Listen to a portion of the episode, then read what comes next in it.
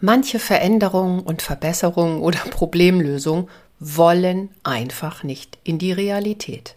Es gibt immer wieder gute Gründe, nicht anzufangen, noch ein wenig zu warten oder irgendwas fehlt noch. Wie man hier geschickt vorbauen kann, das erfährst du in dieser Episode. Wie in den letzten Folgen auch, filtere ich wieder coole Ideen für Fachkräfte aus dem Coaching.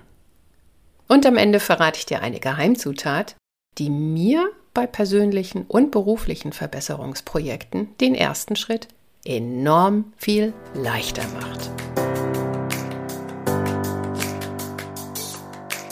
Mehr ach so als ISO. Willkommen zu dieser Hörreise für selbstbewusste Managementsysteme. Hier geht es darum, wie Menschen und Managementsysteme ticken und bremsen und wie du sie gut und wirksam miteinander verbindest. Ich bin Susanne Petersen, deine Reisebegleitung und wünsche dir viel Spaß und ach so's mit dieser Episode.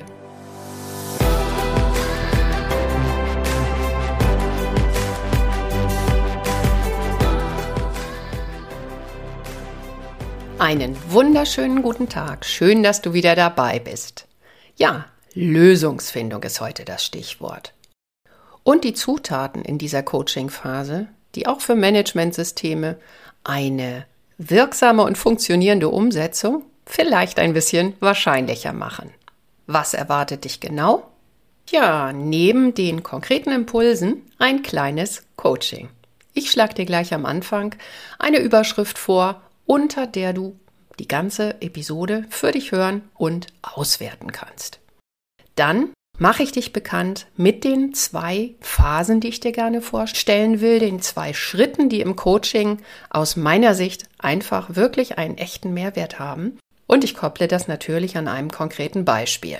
Am Ende gibt's die schon angekündigte Geheimzutat. Los geht's!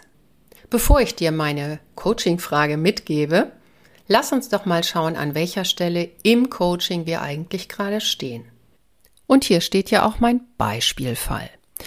Falls du dich nochmal orientieren möchtest, im Podcast 51 sind alle Phasen des Coachings nochmal aufgelistet. Und mein Coaching-Fall, mein Beispielfall, der hat natürlich diese ersten drei Phasen jetzt schon durchlebt. Aber wer ist das eigentlich? Es handelt sich um eine Führungskraft, deren beruflicher Druck einfach zu groß ist, zu viele Aufgaben, zu viele Baustellen und zu wenig Zeit. Hier soll im Coaching jetzt aufgeräumt werden. Im Vorgespräch wurde geklärt, wie genau das Ziel aussehen könnte, das dann in der zweiten Phase nochmal konkretisiert wurde und auch mit Erfolgskriterien belegt. Und in der dritten Phase der Anliegen- und Kontextklärung wurde dann aufs Umfeld geguckt, auf die schon ausgeführten Lösungsversuche und auf die Erfahrung damit. Nachdem ein Zeitmanagement und ein Führungsseminar nicht das angestrebte Ergebnis gebracht haben, hat sich der Coachie, also die Führungskraft, jetzt vorgenommen, zu seinem eigenen Vorgesetzten zu gehen und ein Gespräch zu führen. In diesem Gespräch will sie erreichen, dass einmal die Stelle auf 80 Prozent reduziert wird und die ungeliebten und aufwendigen Zusatzaufgaben verlagert werden. Ja, hier stehen wir nun mit unserem Beispielfall und im Coaching in der Lösungsfindungsphase steht jetzt an, genau dieses Gespräch mit dem Chef optimal vorzubereiten. Das war unser Beispiel und jetzt kommt die Frage für dich. Die Coaching-Frage. Gibt es in deinem beruflichen oder privaten Umfeld ein kleines Projekt, bei dem du vielleicht auch an einer ähnlichen Stelle stehst? Du hast über das Problem, das Anliegen nachgedacht, du hast verschiedene Lösungsideen mit dir, gegebenenfalls auch mit anderen diskutiert und hast eine favorisierte Idee, die jetzt kurz vor der Umsetzung steht. Und du möchtest diese Umsetzung ganz konkret vorbereiten. Überleg doch mal. Im Zweifel mach kurz diese Tonspur aus, nimm dir die Zeit und wenn du eine konkrete Projekt Praxisidee hast, dann drück wieder auf den Knopf. So, und jetzt kommen die methodischen Impulse aus dem Coaching. Einer der beiden Schritte, die ich dir hier rausgepickt habe aus der Lösungsfindung, ist der sogenannte Verträglichkeitscheck. der Lösung. Bevor ich in die Umsetzung starte, schaue ich mir im Coaching meine Lösung nochmal ganz genau an. Was genau ist die Veränderung, die ich anstrebe? Wer ist davon betroffen? Schließlich gehen Veränderungen meist nicht nur mich selbst was an, sondern auch mein Umfeld. Und wie könnte die Person, das Team, das Umfeld in dem Moment reagieren? In unserem Beispiel wären das zum Beispiel die Mitarbeitenden der Führungskraft oder auch die Familie zu Hause. Und spannende Fragen dazu wären, was würde diesen Personen als allererstes auffallen? Was würde ihnen positiv auffallen? Was hätten sie mehr? Was wäre der Gewinn? Und was wäre wohl möglich auch der Verlust aus dieser Situation? Was würde ihnen Probleme machen? Und natürlich wird an der Stelle auch darüber nachgedacht, lässt sich das abpuffern? Lässt sich das nutzen? Lässt sich noch irgendwo etwas verbessern an der Lösung und an der Umsetzungsplanung? Ich fantasiere hier an dieser Stelle also sowohl positiv und optimistisch in die Zukunft, wie auch kritisch und vorsichtig und schaue mir einfach die möglichen Reaktionen an. Nehme quasi die Widerstände und auch die positiven Impulse vorweg in meiner Fantasie. In die Sprache unserer Managementsysteme übersetzt könnte man fast sagen, ich mache vorausschauend eine Chancen- und Risikobetrachtung. So habe ich mir die neuralgischen Punkte dann von vornherein ausgeguckt und habe die Chance, meine Lösung und den Weg dahin, also die Umsetzung, noch verträglicher zu machen für mein Umfeld. Was im Coaching wird noch getan, um die Praxis vorzubereiten? Um den Coachee auf die ersten Schritte vorzubereiten. Wohlmöglich sind da immer noch Hürden. Und der oder die Coachie traut sich nicht wirklich, den Rubikon zu überschreiten, wie es in der Motivationspsychologie so gerne genannt wird.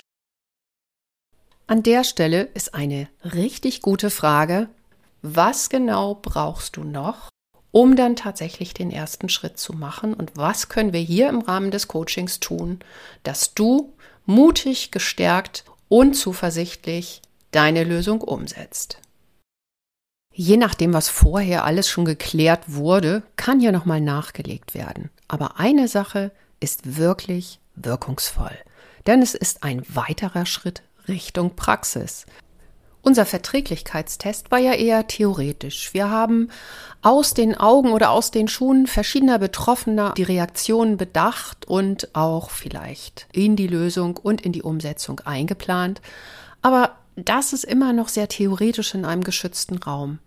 Es kann definitiv auch noch einen weiteren Schritt in die Praxis gehen. Und zwar zum Beispiel, indem im Coaching das Gespräch geübt wird mit dem Coach oder es könnte auch geplant werden, zum Beispiel bei unserer Führungskraft. Ich würde dieses Gespräch gerne mal mit einem Kollegen durchspielen. Der kennt den Chef gut und der kann auch seine Reaktionen ganz gut beurteilen.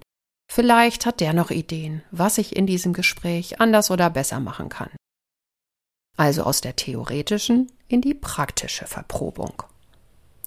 In Managementsystemen könnte das zum Beispiel auch sein, sich einfach für ein Veränderungs- oder Verbesserungsprojekt einen kleinen Bereich auszuwählen, eine Art Pilotbereich, in dem ich einschätzen kann, wie mit der Führungskraft dort, mit den Mitarbeitenden gut zusammengearbeitet werden kann. Wohlmöglich habe ich mit denen in der Vergangenheit schon gut zusammengearbeitet und wo ich dann im Grunde meine Ideen auch wieder in der Praxis verproben kann.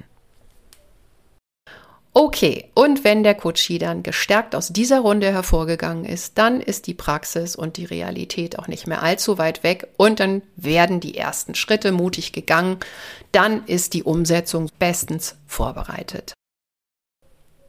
So und jetzt noch meine versprochene Geheimzutat.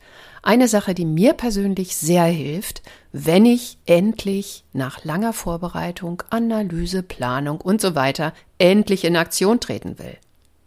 Und zwar ist das die Aussage, keine Lösung ist perfekt und deshalb kann ich auch mit einer unperfekten Lösung starten. Es lässt sich einfach nicht alles vordenken und verproben. Weder der Alltag, der betriebliche oder private, noch meine Mitmenschen sind so gut einzuschätzen, dass ich ihre Reaktionen zu 100% sicher vorab schätzen kann.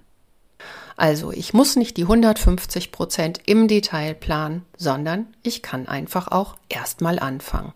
Jeder noch so kleine erste Schritt ist mehr wert, als immer noch zu zögern und stehen zu bleiben, denn es lässt sich daraus lernen und es lässt sich hinterher mit wesentlich besserem Fundament auch besser machen. Nachbessern ist immer möglich. Und 80 Prozent sind auf jeden Fall perfekt genug. Sagt auch Pareto. In diesem Sinne hoffe ich, hast du jetzt das eine oder andere ach so für dich ganz laut gedacht, für dich und dein Projekt. Und du kannst mit den Impulsen aus dieser Episode vielleicht sogar das eine oder andere für dich ausprobieren. Das würde mich freuen. Dann war es das schon wieder für heute. Ich danke dir, dass du wieder dabei warst. Ja, und jetzt bleibt mir nur noch, die nächste Folge anzukündigen. Das wird wieder mal ein Interview, ein sehr spannendes. Diesmal habe ich Carsten Behrens zu Gast, den Geschäftsführer und Gründer vom Modell Aachen mit seinem Q-Wiki.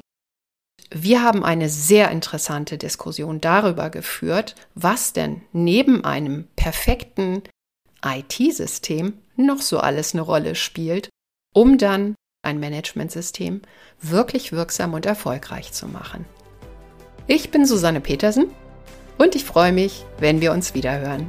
Bis dahin, lass es dir gut gehen und bleib selbstbewusst.